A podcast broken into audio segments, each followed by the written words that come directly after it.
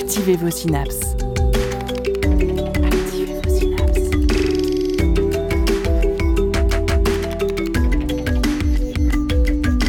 Poussez la porte du labo des savoirs et entrez dans un monde de science et d'expérience. C'est le labo des savoirs. À l'initiative et avec le soutien de la DRAC Pays de la Loire, l'Université de Nantes accueille une résidence de journalistes inédite, initialement prévue au second semestre 2020-2021. Elle a lieu du 11 octobre au 3 décembre 2021 et en coopération avec les associations étudiantes, des laboratoires de recherche et des services de l'université. Comment réinventer ensemble les médias et leur rapport à la science? Quelles conditions d'exercice de la profession de journaliste et de journaliste scientifique? Ce sont les sujets qui ont été abordés pendant cette résidence. Les deux journalistes Alice Mounissami et Marine Forestier ont ainsi créé à l'issue de cette résidence un journal papier qui retrace leurs échanges et discussions avec les étudiants, étudiantes et scientifiques de l'université. Rencontre avec les deux journalistes.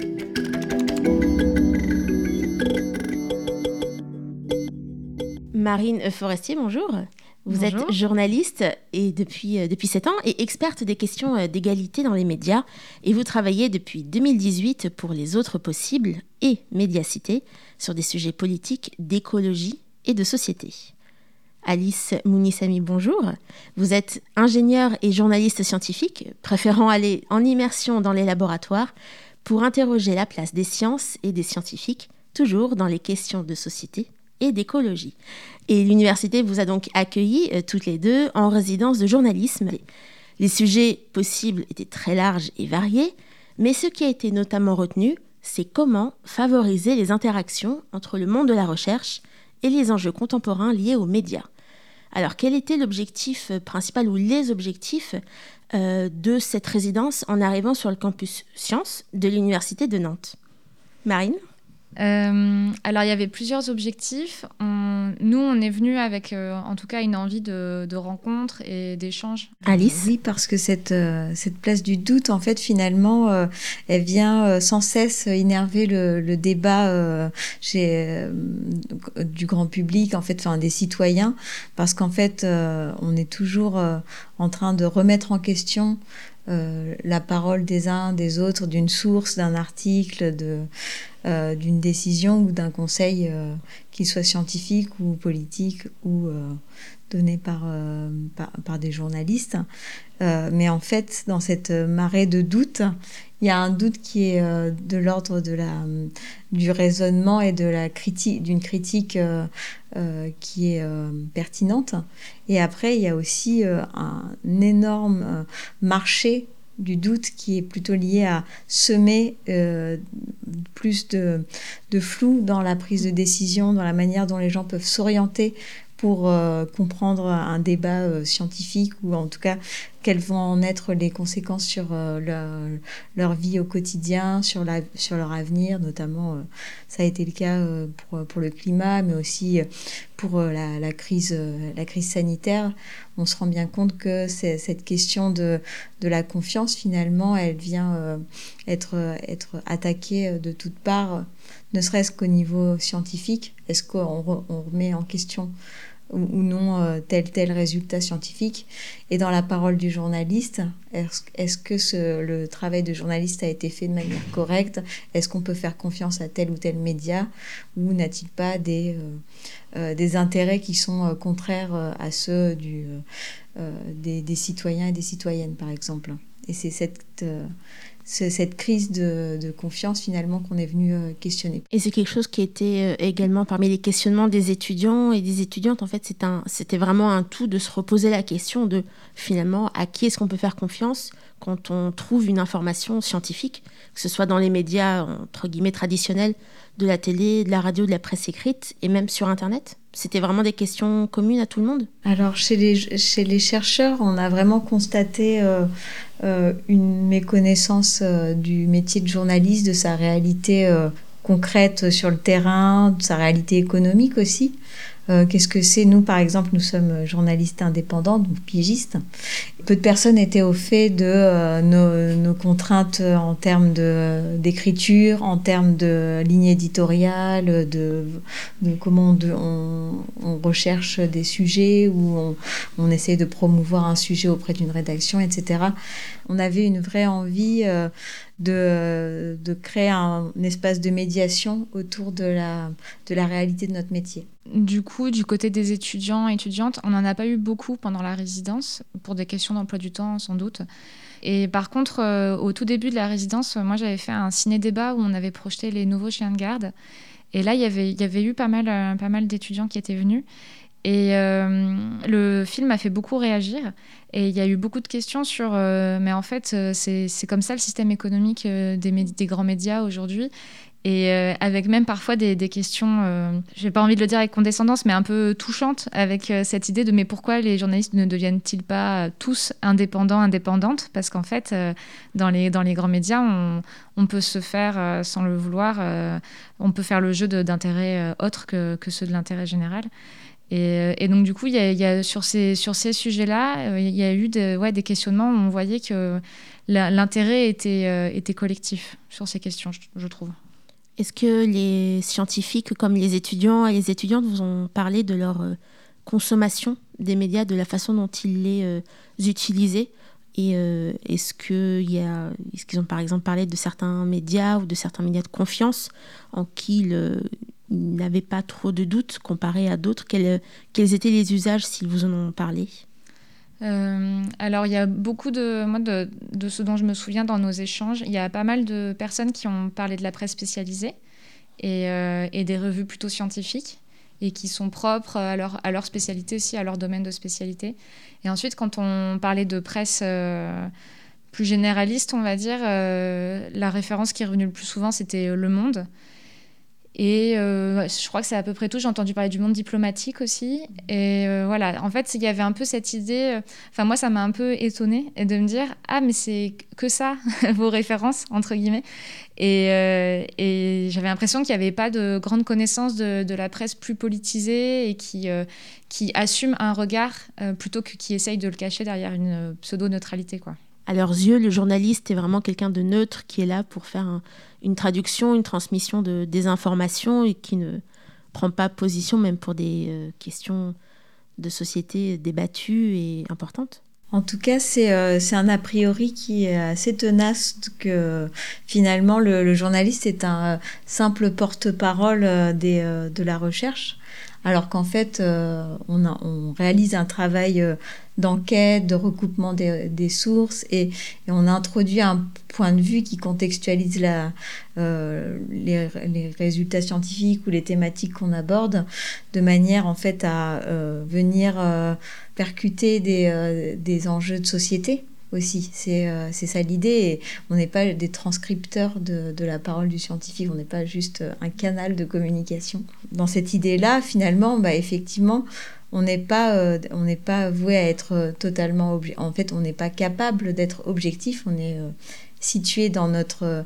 Dans, dans, notre vision du monde, dans nos références culturelles, dans notre compréhension des sujets qui sont abordés par les, par les chercheurs et chercheuses.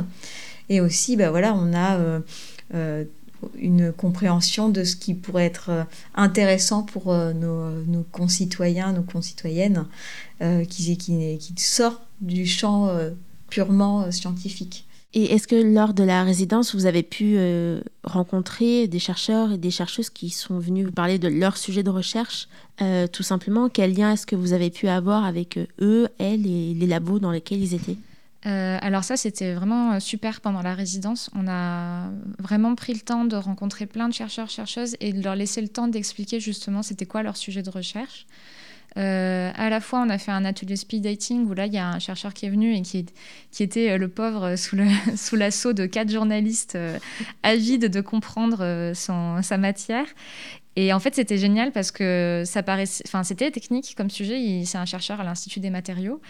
Euh, et, il y avait plein d'implications euh, politiques, écologiques, qui, a fait qu'en fait, tous les, enfin, les journalistes qui ont participé à l'atelier euh, sont toutes reparties en se disant Ah, mais c'est des sujets, c'est des articles à écrire. Donc, c'était super enthousiasmant. Et on l'a refait ensuite, on, a visité le, le labo d'informatique, le LS2N, et on a rencontré une petite dizaine de, chercheurs, si je ne me trompe pas. et à chaque fois, en gros, ils avaient un quart d'heure et ils nous présentaient leur sujet. Et euh, typiquement pour, euh, pour moi, qui suis une journaliste généraliste, euh, bien classique littéraire, comme, comme on pourrait dire, moi, c'est des sujets que je n'aborde jamais dans mes articles, que je ne connais pas. Et, et, au début, je, je me suis dit, wow, je ne sais pas du tout ce qui va ressortir de ces échanges. Et finalement, après chaque entretien, je me disais, ah, mais c'est super intéressant, ça, ça, vaut le coup d'informer les gens sur ces sujets-là. Et donc ça, ça a été vraiment une, une expérience, j'ai trouvé euh, super riche euh, pendant la résidence en fait, de, se rendre compte de ça et de se dire bah en fait derrière chaque chercheur il y a une recherche qui euh, peut avoir un intérêt pour, pour les citoyens en fait. Et comment est-ce que vous vous êtes approprié ces sujets justement? Est-ce que le, chercheur ou la chercheuse était déjà venu avec quelque chose un peu accessible vulgarisé? Ou on va dire les données étaient brutes et il y avait tout le travail de d'accessibilité, de traduction à faire à ce moment-là? Alice Alors, euh, je pense que les chercheurs et les chercheuses qui sont venus nous voir avaient déjà un petit peu réfléchi à la question euh, de la transmission euh, de leur champ de recherche, de, enfin des notions qui étaient autour de, leur champ de recherche. Et, du coup, les, dialogues étaient assez fluides. Bon, après, on a eu deux, trois chercheurs qui étaient un peu plus difficiles ou abrupts à comprendre, où il y avait vraiment un besoin de qu'on déblaye avec eux les sujets je pense c'était assez intéressant de euh, d'avoir ces temps un peu informels où on n'était pas sur euh, un format d'interview justement où on a euh, des questions précises avec un angle d'attaque qu'on a prédéfini et du coup on essaye de resserrer la personne à l'intérieur de cette perspective là de son métier mais de laisser un peu tous azimuts euh, la personne s'exprimer sur euh, sa propre vision euh, de son métier, de son intérêt pour, pour la société, etc. Là, c'était vraiment très intéressant de, de, balayer ouvertement ça et de venir faire écho à leur recherche, de dire bah, ça je comprends pas euh, euh, quand, quand, vous parlez euh, de langue idéale, est-ce que c'est de la philosophie, est-ce que c'est quelque chose comme ça, et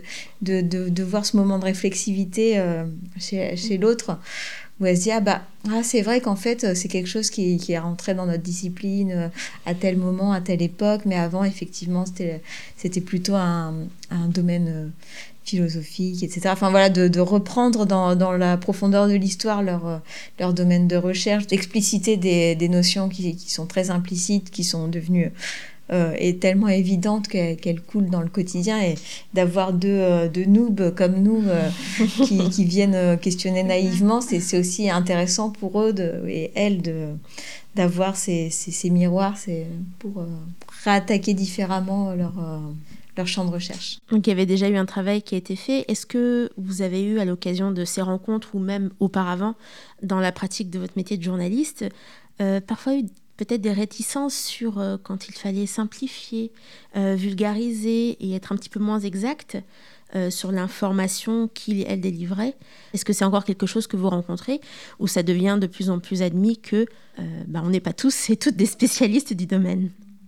Moi j'ai eu différentes expériences euh, assez récentes en fait. Pour un même sujet, j'ai interrogé euh, deux chercheuses différentes et euh, l'une avait très peu de temps à m'accorder et donc m'a demandé les questions par mail, ce qui est un, pour moi un super frein. J'ai accepté parce que j'étais prise par le temps, mais normalement j'aurais sans doute refusé. Et, et, en fait, du coup, on n'a pas eu de véritable échange et elle m'a reproché la simplicité de mes questions et, euh, et m'a gentiment suggéré d'aller faire des recherches Google pour mon article. Donc euh, ça, typiquement, voilà, c'était un moment pas très agréable.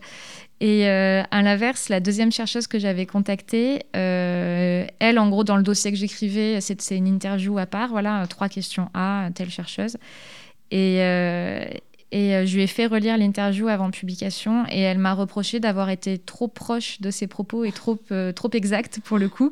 Du coup, à ses yeux, c'était trop oralisé, ça ressemblait plus à une conversation qu'à un papier de recherche et elle m'a demandé de reformuler pour que ça fasse plus écrit. Et ce qui était super drôle parce que c'était la première fois qu'on me reprochait d'être trop proche de la réalité. et voilà, c'était. Euh, je pense qu'il ouais, y a un peu des attentes du point de vue des, des chercheurs sur, sur comment nous, on est censé écrire en tant que journaliste et par rapport à eux, leurs demandes. Et c'est pas simple d'arriver à un accord, à un compromis qui aille aux deux. Quoi.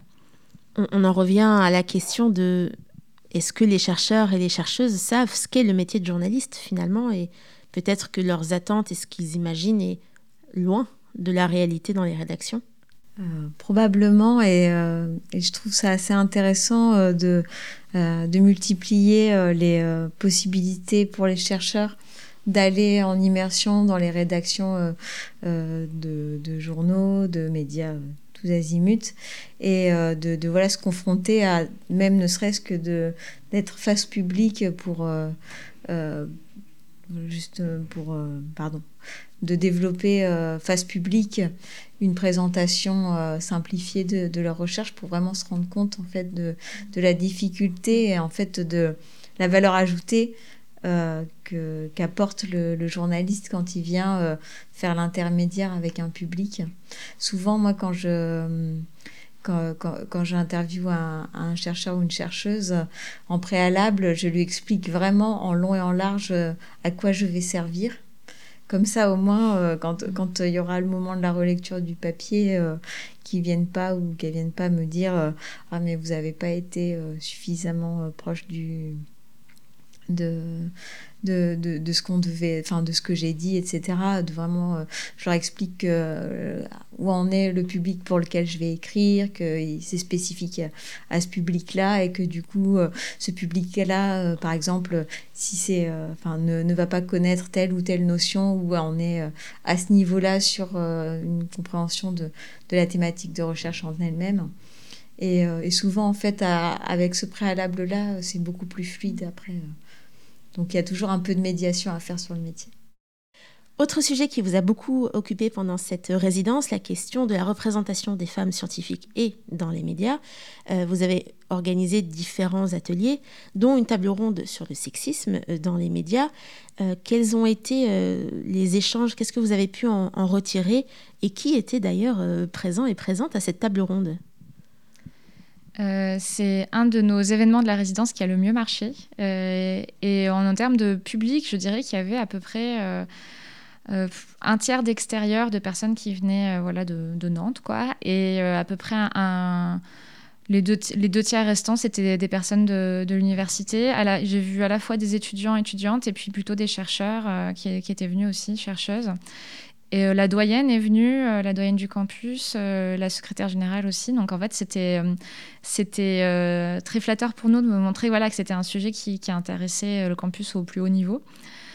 Et en termes d'échanges, on a eu des, des situations assez assez intéressantes en fait où il y a des personnes qui nous ont demandé ben, c'est quoi les solutions en fait pour, pour améliorer la, représentation des femmes dans les médias sur pourquoi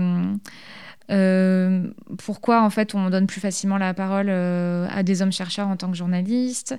On nous a aussi demandé comment on fait pour convaincre euh, les directions des rédactions, en fait, de cette importance de mieux représenter les femmes Et est-ce que c'est correct d'utiliser l'argument financier en disant que, en fait, euh, les, euh, les lecteurs et lectrices, il y a, enfin, par exemple, pour la presse écrite, il y a une grosse chute du nombre de, lecteurs.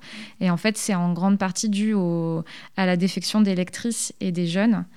Euh, et, donc, du coup, c'est vrai que c'est un argument auprès des rédactions de dire, bah, en fait, si vous interviewez plus de femmes qui portent des sujets qui parlent plus euh, aux, femmes d'aujourd'hui et aux jeunes qui sont concernés par ces questions-là, bah, il y a plus de probabilité que ces personnes-là reviennent vers vous, achètent votre journal, lisent, lisent ce que vous écrivez.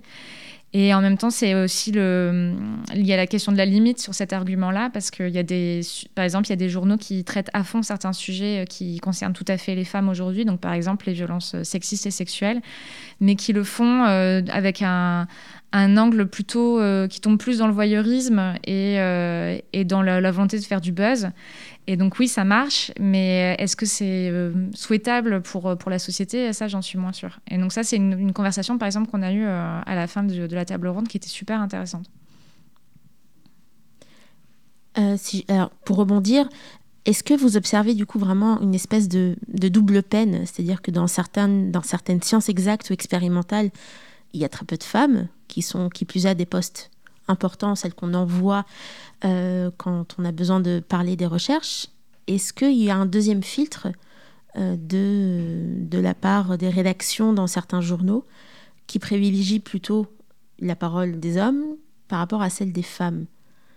Parce qu'elles seraient euh, moins expertes moins pertinente, par exemple Alors, moi, j'ai été, euh, j'ai participé à une émission radio dont je vais taire le nom parce qu'on va tout de suite trouver euh, qui, qui, qui m'a fait cette réflexion. Et, et, la personne, du coup, qui m'a interviewée m'a dit je, je, dois, on m'a reproché qu'il n'y ait pas assez de femmes dans mes émissions. donc, c'est une émission purement scientifique. Et, et il m'a dit mais c'est évident euh, que c'est un problème statistique. Euh, elles font beaucoup de moins de pas de pied intéressants et, et euh, je, je, ne fais qu'être objectif en tant que qu'en, tant qu'intervieweur, en tant que journaliste, en fait, en, en rendant l'état de l'art de, de, ce qui se passe dans le dans le milieu scientifique. Que ce n'est qu'une représentation naturelle et que s'il y a moins de femmes en sciences, devrait y en avoir moins d'interviewés. C'est donc ça, bien sûr. Donc ça je pense, à une réflexion un peu courte sur le sujet, assez dommage.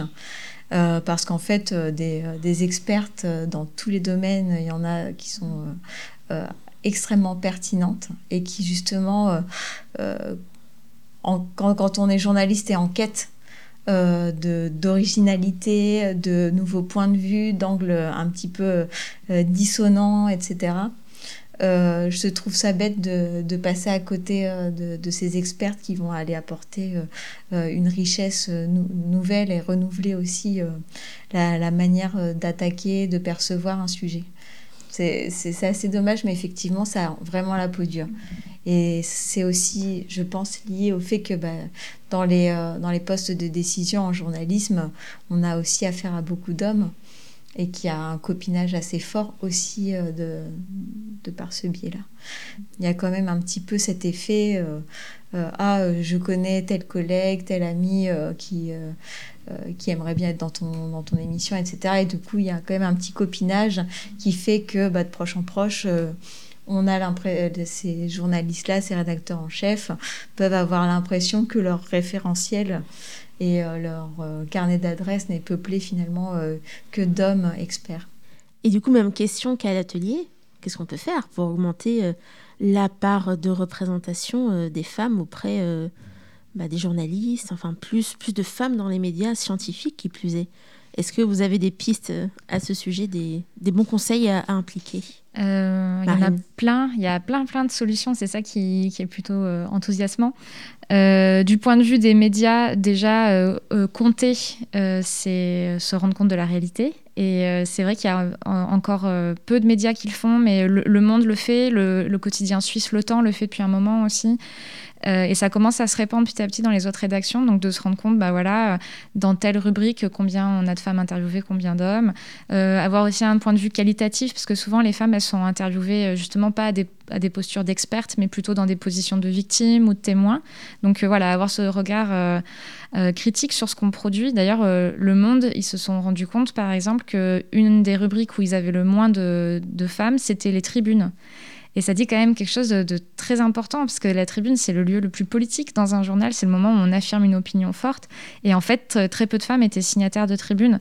Et donc, le, Monde a essayé de réfléchir à comment valoriser dans son carnet d'adresses des personnes qui pourraient ensuite participer à ce genre de tribune et, prendre plus de place, en fait. Euh, donc ça, pour moi, c'est le premier levier et ça marche aussi bien pour, au niveau d'un journal qu'au niveau d'un journaliste. En fait, quand on écrit un article, s'interroger sur est-ce que j'ai interviewé des femmes, sinon pourquoi, est-ce que ma femme aurait une place dans cet article et après, du point de vue euh, plutôt euh, universitaire, on va dire, là, beaucoup de, femmes chercheuses ont, témoigné auprès de nous aussi des difficultés euh, auxquelles elles avaient à faire, à faire face à l'université, à la fois en termes de progression de carrière, le fait qu'on leur alloue plus de tâches administratives qu'aux hommes. Et donc, du coup, elles ont aussi moins le temps. Et euh, en plus d'être des chercheuses, ce sont aussi des femmes. Et donc, quand on sait qu'il y a 80% des tâches domestiques qui sont assurées par les femmes aujourd'hui en France, ben, forcément, les chercheuses sont aussi concernées. Donc, elles n'ont pas forcément beaucoup de temps entre leur vie pro et perso pour euh, répondre aux journalistes. Et, euh, mieux valoriser aussi les, actions de médiation, de vulgarisation auprès des chercheurs. et donc des chercheuses, je pense que c'est aussi une action qui pourrait participer à, à mieux les représenter.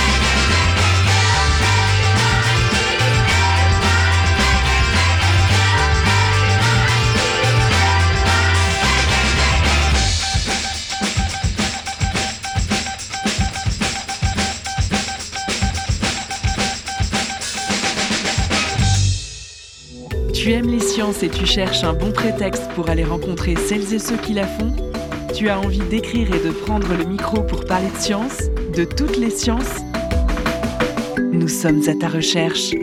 Le Labo des Savoirs recrute des étudiants et des étudiantes pour renforcer son équipe.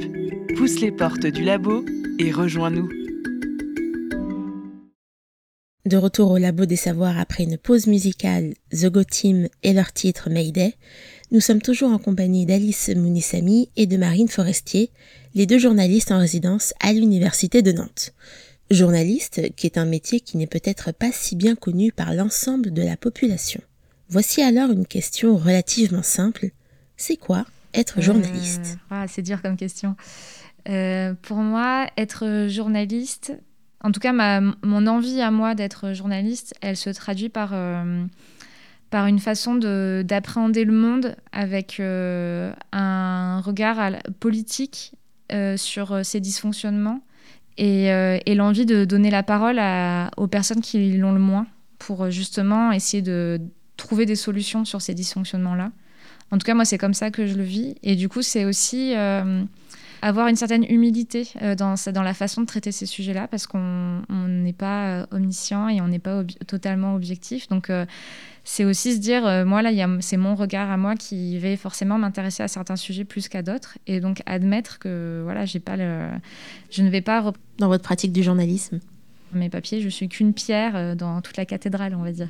Alice, vous qui êtes euh, journaliste scientifique, pourquoi avoir choisi euh, cette voie spécialisée euh, de la science? Alors, avant d'être journaliste, j'étais ingénieure et je pense que j'ai, par mes gardes, été ingénieure parce que je croyais que j'allais faire des sciences. C'est un peu ça l'écueil dans lequel beaucoup de gens sont tombés et je suis tombée dedans aussi jeune. Donc euh, j'ai fait une prépa en imaginant que j'allais pouvoir garder le plus de matières scientifiques euh, dans mon cartable. Et euh, finalement, ce que j'ai appris, c'est un métier technique, utilitaire. Et j'ai eu une immense envie, à la fin de mon diplôme d'ingénieur, de revenir vers cette curiosité scientifique et d'apprendre en fait comment fonctionnent les sciences, comment elles sont produites dans les laboratoires euh, et, de continuer à apprendre et à me poser des questions et à froncer les sourcils devant des mots bizarres. Et, euh, et cette envie-là, elle était aussi conjointe à une envie d'écriture et de, de, trouver une place, enfin ma place, dans, euh, dans, le, dans, le, débat de société, dans, dans la manière dont on peut appréhender les sciences pour se euh, bah, pour s'aider, pour se diriger euh, dans l'océan d'incertitude dans lequel euh, on vit. L'idée pour moi, c'est pas de, réaliser de la vulgarisation pure pour le principe de, la beauté de la connaissance, mais la connaissance, pour moi, elle est là aussi pour nous apprendre à vivre ensemble et à faire, à faire commun et à essayer d'établir sur une base d'idées communes euh, un avenir qui soit aussi désirable euh, et, qui fasse cohabiter différents types de citoyens. c'est vraiment le, ce but-là, quoi, de d'aider à l'orientation, d'aider à la décision, d'avoir des débats plus éclairés en fait, qui permettent aux citoyens et aux citoyennes de se euh, de s'orienter en politique, de s'orienter dans, la, dans leur choix de consommation, dans leur, dans leur choix de vie. Quoi. Vous avez parlé de vulgarisation. Est-ce que être journaliste, c'est vulgariser l'information aussi? Bah, C'est euh, un préalable. On a besoin que, d'être, euh, que, que, tout le monde soit d'accord sur les termes pour, euh, pour avoir un débat.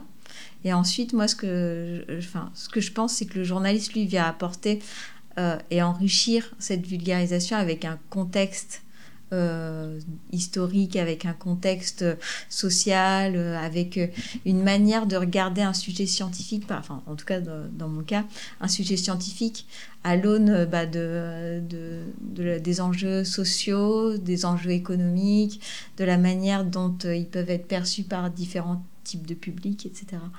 C'est vraiment cette idée d'aller frictionner les sciences avec le terrain. Et est-ce qu'il est tout simplement indispensable d'avoir fait des sciences, avoir un parcours scientifique avant d'être journaliste scientifique? Ou c'est une culture qui peut s'acquérir par la suite euh? Moi, je, trouve, je, suis, je suis vraiment partisane euh, de dire pas du tout.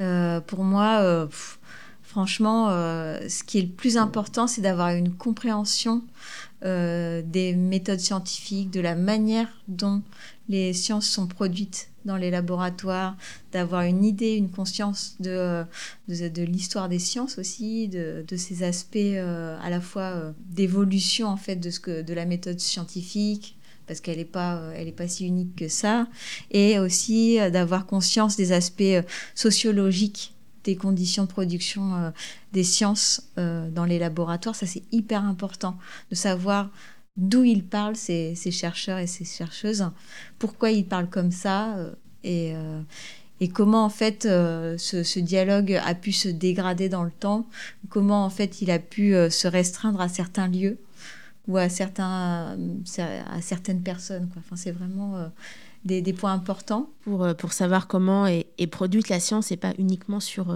ce qu'est un savoir scientifique, les faits très pointus qui peuvent être mmh. produits en laboratoire.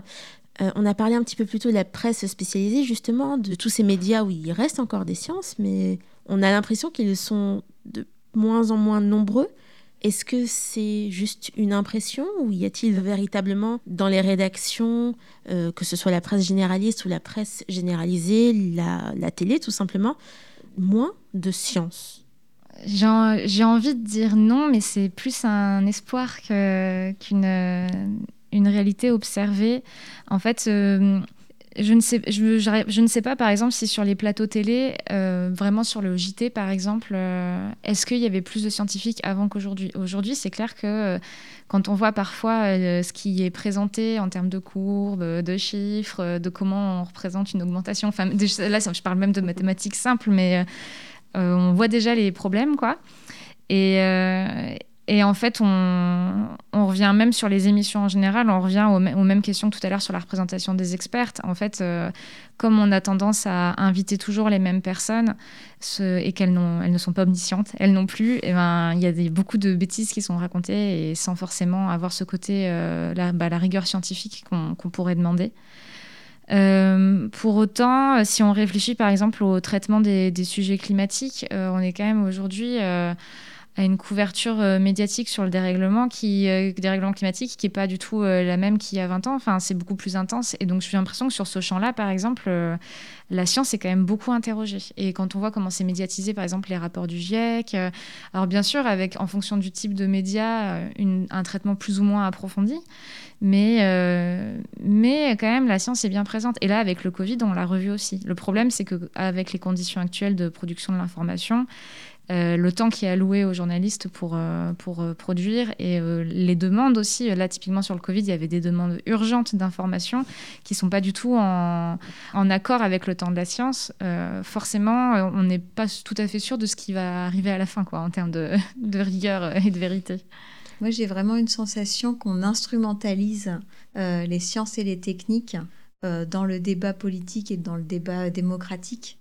Euh, et, que finalement, il y a un petit peu euh, une forme euh, d'opacification du débat parce que en fait, on n'a pas les tout le monde n'a pas les outils scientifiques pour décider, alors qu'en fait, les outils scientifiques, ils sont pas là pour, pour donner le curseur du bon ou du mal, parce qu'en fait, le but de la science n'est pas convergent forcément avec le but de la démocratie. C'est c'est deux choses différentes. En fait, on a besoin de plus de personnes pour réfléchir à, ce que les, les sciences euh, ont à la, à la, société finalement, ce, que ça apporte et, euh, et, comment on a envie de le vivre.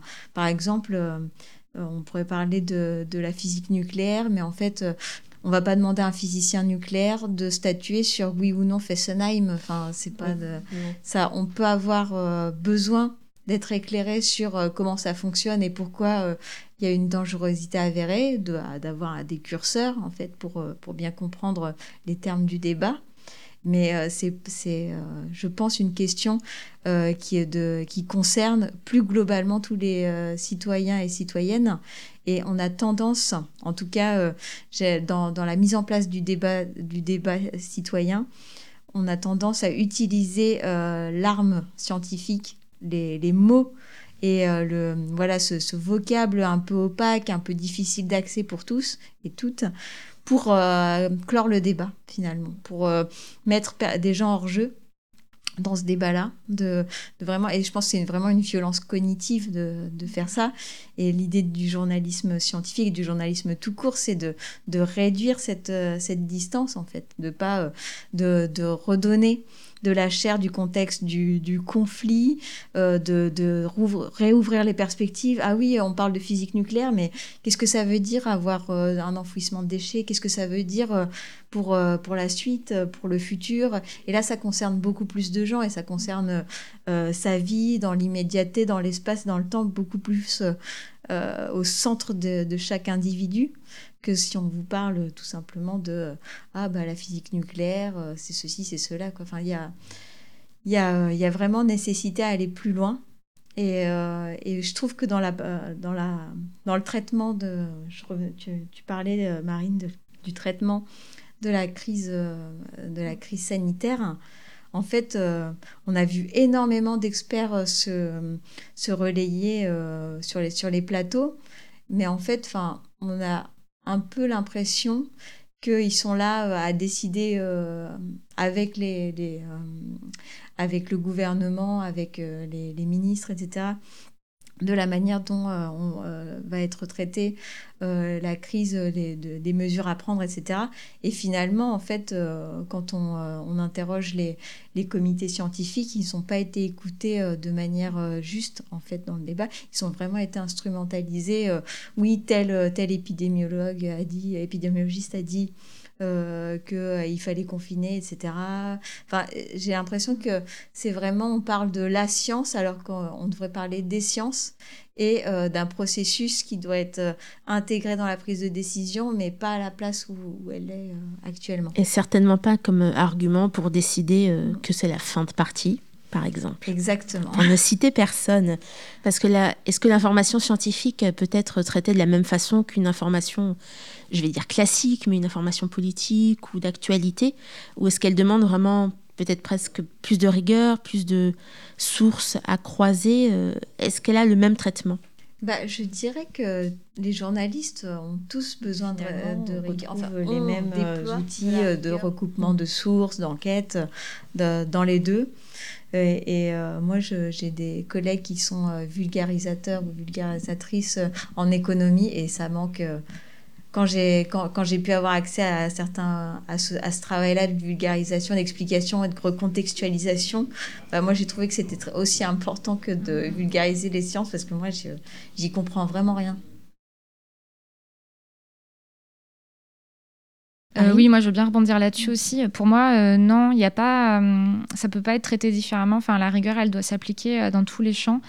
Et même, enfin, parce que les, les, conséquences peuvent être dramatiques dans tous les cas en fait d'une information maltraitée. Et là, je pensais aux, aux violences sexuelles, par exemple. là, en ce moment, médiatiquement, on parle beaucoup de, des accusations qui pèsent contre Nicolas Hulot pour des faits d'agression et de viol, si je me trompe pas.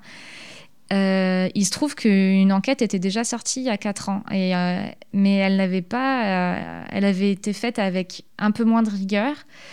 Et il a été très facile à l'époque pour Nicolas Hulot de, déminer cette enquête. Et d'ailleurs, ça a causé la fin du journal qu'il avait sorti parce que tout le monde a, expliqué que cette enquête était mal faite. Pourtant, ça ne voulait pas dire que les faits rapportés étaient faux. Et, en fait, là, ça ressort. Et là, apparemment, c'est une grosse enquête qui a l'air un peu plus solide.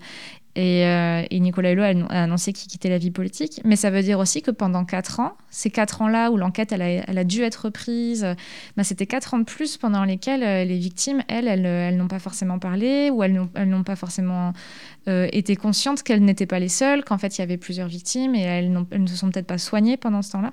Et donc finalement, voilà, on ne parle pas d'un sujet comme la physique nucléaire, mais les, les, conséquences, elles sont très importantes aussi. Donc pour moi, la rigueur, ouais, ça doit être un peu un mantra quel que soit le champ qu'on couvre.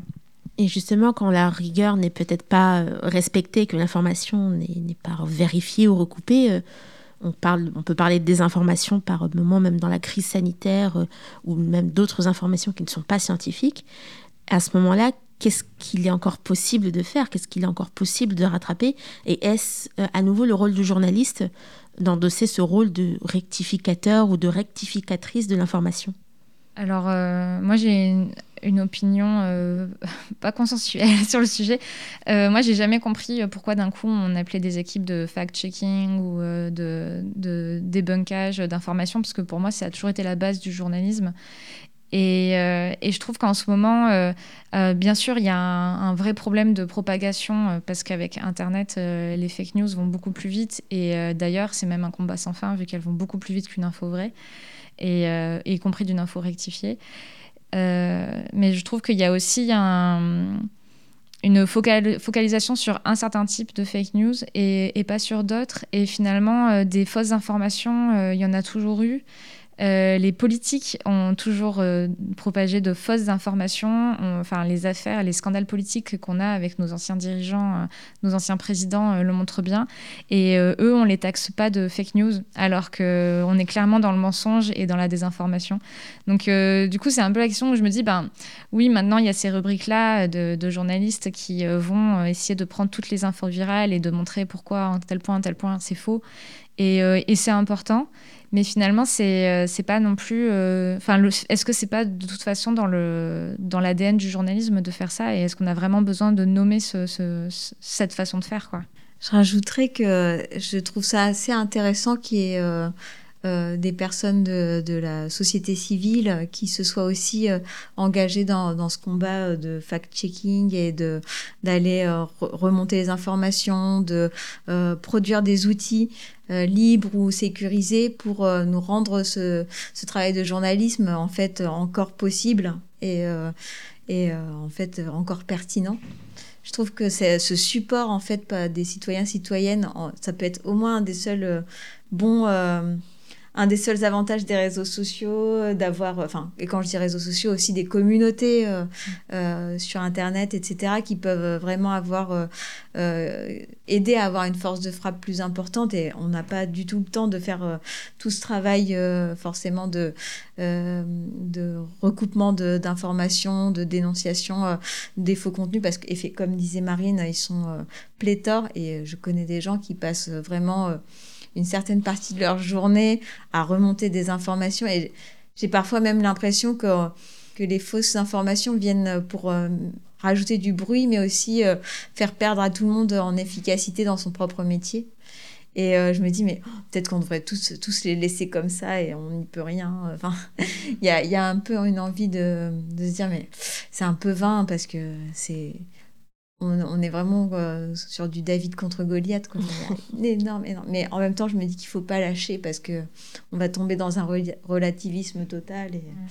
Et... et, à quoi ça ressemble finalement du coup? Parce que vous me parlez de, vos journées, euh, même de journalistes, qu'il y en a qui passent même du temps à euh, checker les informations, recouper les sources, etc. Mais on en revient peut-être à une des premières questions, c'est quoi le métier de journaliste? À quoi ça ressemble en fait euh, vos journées quand vous avez besoin de, faire un papier, d'écrire une chronique, une capsule euh, À quoi ressemble le travail dans une rédaction?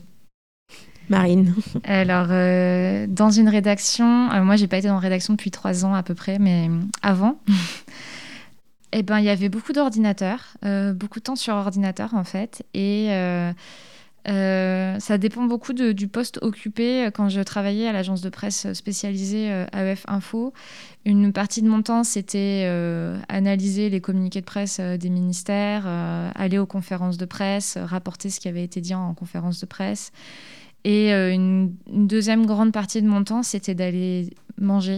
Parce qu'en en fait, on faisait du réseau et en fait, on invitait nos sources euh, à déjeuner ensemble le midi. Et c'était le moment où on avait des discussions informelles et où on apprenait euh, comment, justement, comment fonctionne tel ou tel euh, système, comment telle, loi a été votée, qu'est-ce qui est en cours en ce moment politiquement.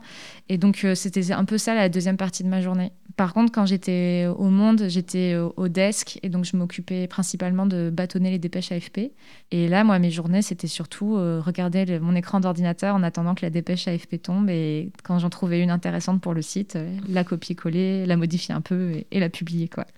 Qui, qui, écrit finalement les articles euh, qui prend les décisions de que telle ou telle chronique sera publiée, sera entendue Quels sont les différents rôles dans une, dans une rédaction et différents types de métiers de journalisme? Ben, par exemple, quand je travaillais au Monde, euh, il y avait euh, deux conférences de rédaction euh, par semaine, donc plus les petites réunions quotidiennes. Et donc, les conférences de rédaction, c'est vraiment le grand moment où on se retrouve entre journalistes et avec le rédacteur ou les rédacteurs, rédactrices en chef. Et là, on peut, on analyse un peu ce qu'il va se passer, qu'est-ce qui se passe en ce moment, quels sont les sujets qui, qui font débat, et on, donne des propositions de sujets en disant bah, ce serait bien de rebondir sur euh, telle actualité en interviewant un chercheur, par exemple. Euh, voilà. Et euh, dans ce cadre-là, il y a aussi les journalistes pigistes qui font des propositions, mais ça, on ne le voit pas en conférence de rédaction. La plupart du temps, les journalistes ne sont pas inclus dans les rédactions et donc eux, ils, contactent par mail les, chefs pour faire des propositions de sujets. Et euh, ensuite, il y a des réunions euh, auxquelles nous, journalistes, on n'a pas accès, qui sont entre rédacteurs et directeurs de la rédaction, par exemple. Là, j'utilise le masculin parce qu'honnêtement, c'est beaucoup, beaucoup d'hommes. Et qui vont davantage travailler sur la hiérarchie de l'information. Alice qu'est-ce qu'on décide de mettre en une du journal ou en une du site, sur quoi on va faire une alerte ou sur quoi on ne fera pas d'alerte pour les smartphones? Et là, pour le coup, l'information, elle appartient déjà plus aux journalistes. C'est encore dans des sphères au-dessus que ça se décide. quoi.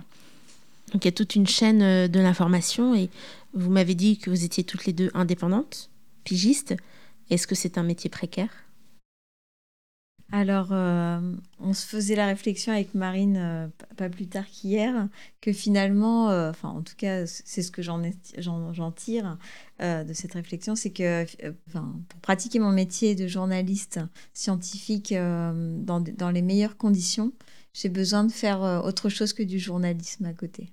Et ça, euh, ne serait-ce que pour juste garder en tête que c'était euh, pour être libre et, euh, et, avoir plus d'indépendance et plus de choix dans la manière de, de traiter les sujets que j'ai voulu être pigiste et que pour rester libre, il faut aussi avoir une stabilité financière et ne pas être contraint de choisir, de prendre des sujets parce qu'on n'a pas autre chose à, faire et qu'en fait, enfin, il, faut boucler la, fin du mois. Je suis à l'aise financièrement par euh, mon activité de médiatrice scientifique, de chargée de, de projets, de, conception de projets de médiation. Et euh, ce qui m'intéresse vraiment, c'est d'aller hybrider euh, mes outils de journalisme avec les outils de la médiation et du coup de quand même continuer à avoir ce regard journalistique, mais sur mes autres activités, sur une activité qui n'est pas considérée comme du, journalisme.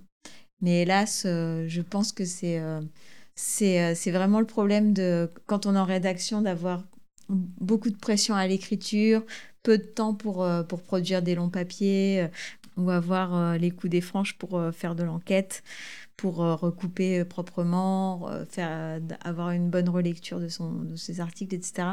Ce qu'on peut avoir en pige si, par ailleurs, en fait, on se sent pas trop pressurisé matériellement, quoi. Et euh, c'est vraiment un équilibre. Et il y a ce truc un peu bâtard où finalement euh, on est payé au feuillet et, euh, et c'est pas c'est pas le pire des, des moyens de, de rémunération de, de, se dire bon bah je dois, je dois pondre 20 000 signes et, je serai payé euh, en conséquence. Mais c'est pas forcément euh, le, meilleur quand on sait que bah voilà, euh, plus on met du temps à écrire un feuillet et moins on est payé. Donc c'est il y a ce côté où en fait il y a une injonction contraire à produire moins de qualité pour, pour pouvoir avoir un salaire à peu près correct quoi. Marine? Oui, pour, pour rebondir, il y a des données qui sont sorties il n'y a pas très longtemps sur les pigistes, et si je ne me trompe pas, le salaire moyen est autour de 1200 euros net par mois. Donc ça donne une idée, on va dire. C'est euh, pas beaucoup de pigistes euh, roulent sur l'or. Euh, ceci dit, il y en a, donc c'est quand même important de le noter, ça, mais ça demande une méthode et une façon de faire très particulière. moi, ce que, que, je note là, après trois ans en étant pigiste, c'est qu'il pour en vivre si on voulait faire à 100% que de la pige. Mais moi, comme Alice, à côté, j'ai un travail de formatrice en fait qui me, qui me permet de compléter. Euh, je pense qu'il faudrait euh, aussi être un peu genre pragmatique, on va dire, dans à qui on propose les sujets. Est-ce qu'on choisit de, ne proposer qu'à des médias qui payent bien? Est-ce qu'on essaye d'éviter de, courir après le, journal le plus prestigieux? Et est-ce qu'à la place, on ne prend pas le, journal un peu plus confidentiel, mais qui paye correctement et qui euh, prend plus en longueur aussi, par exemple? Et donc ça, c'est des choses, euh, euh, c'est des arbitrages à faire en fait individuellement et tout le monde est un peu, enfin voilà, trouve sa voie dans ça, quoi. Mais, mais c'est vrai que ouais, c'est pas forcément un, un, métier où on, gagne beaucoup, beaucoup sa vie. Après, par rapport à d'autres statuts, on, on, est très privilégié dans le sens où on est quand même considéré comme salarié. Donc on cotise pour la retraite, on cotise pour le chômage, on cotise.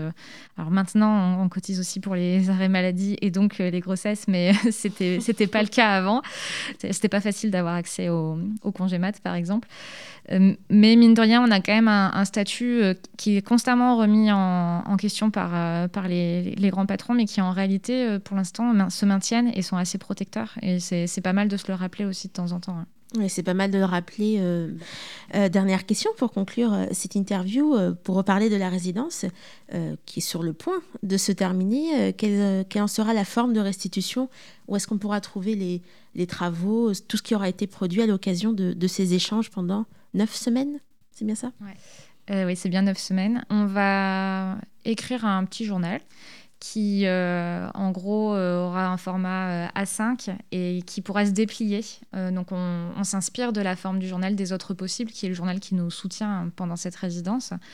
Euh, dedans, il y a, euh, on est encore un peu, euh, on est en plein dedans justement sur la forme et le fond. dans l'idée, on veut, on veut parler de la question de la confiance et de comment on fait confiance dans une information ou dans une personne qui transmet une information. Et on, a interrogé des chercheurs et des chercheuses sur leur métier, sur, sur comment ils se voient, eux, dans la société, par exemple, pour venir sur la question de la, politisation aussi de la recherche. Et euh, voilà, on imagine, euh, on ne sait pas encore comment ça, quelle forme ça prendra, mais parler un peu de la chaîne de confiance, justement, qui, comment une information passe par différentes euh, étapes et est plus ou moins modifiée et plus ou moins fiable. C'est un peu ça l'idée. Alice, pour conclure? Oui, l'idée, c'est vraiment dans ce, dans ce, dans, cette, dans, ce journal qu'on va essayer de, de, laisser comme trace de notre passage, c'est de conclure ou en tout cas de continuer à garder un dialogue entre euh, ces, chercheurs, ces chercheuses qu'on a, qu'on a rencontrées, l'image qu'ils nous ont donnée euh, de, leur, euh, de la réalité de leur métier et aussi de leur, de leur transmettre le message qu'on a, on a vraiment le sentiment de, de partager plein de points communs dans, dans, la pratique de notre métier, dans sa méthodologie, dans, sa, dans la rigueur, dans la déontologie mais aussi qu'on a euh, qu'on souffre des mêmes euh, des mêmes difficultés, euh, une même pression à l'écriture, des pressions économiques, une projetisation de, de, notre métier et de, de et, ces orientations qui qui viennent pas forcément de nous, mais voilà qui nous nous obligent à, à nous insérer dans des dans des canaux de financement précis, etc. Voilà, on a on a ces mêmes contraintes qui viennent en fait euh, mettre à mal cette, cette confiance que euh, les, euh, les, citoyens et les citoyennes peuvent avoir en notre, en notre parole, en fait. Et c'est ce parallèle-là qu'on avait vraiment envie de, de, de, faire affleurer et de, et de continuer à questionner. Et eh ben, on a hâte de mettre la main dessus. Alice Mounissami, Marine Forestier, merci d'avoir répondu à mes questions. Avec plaisir.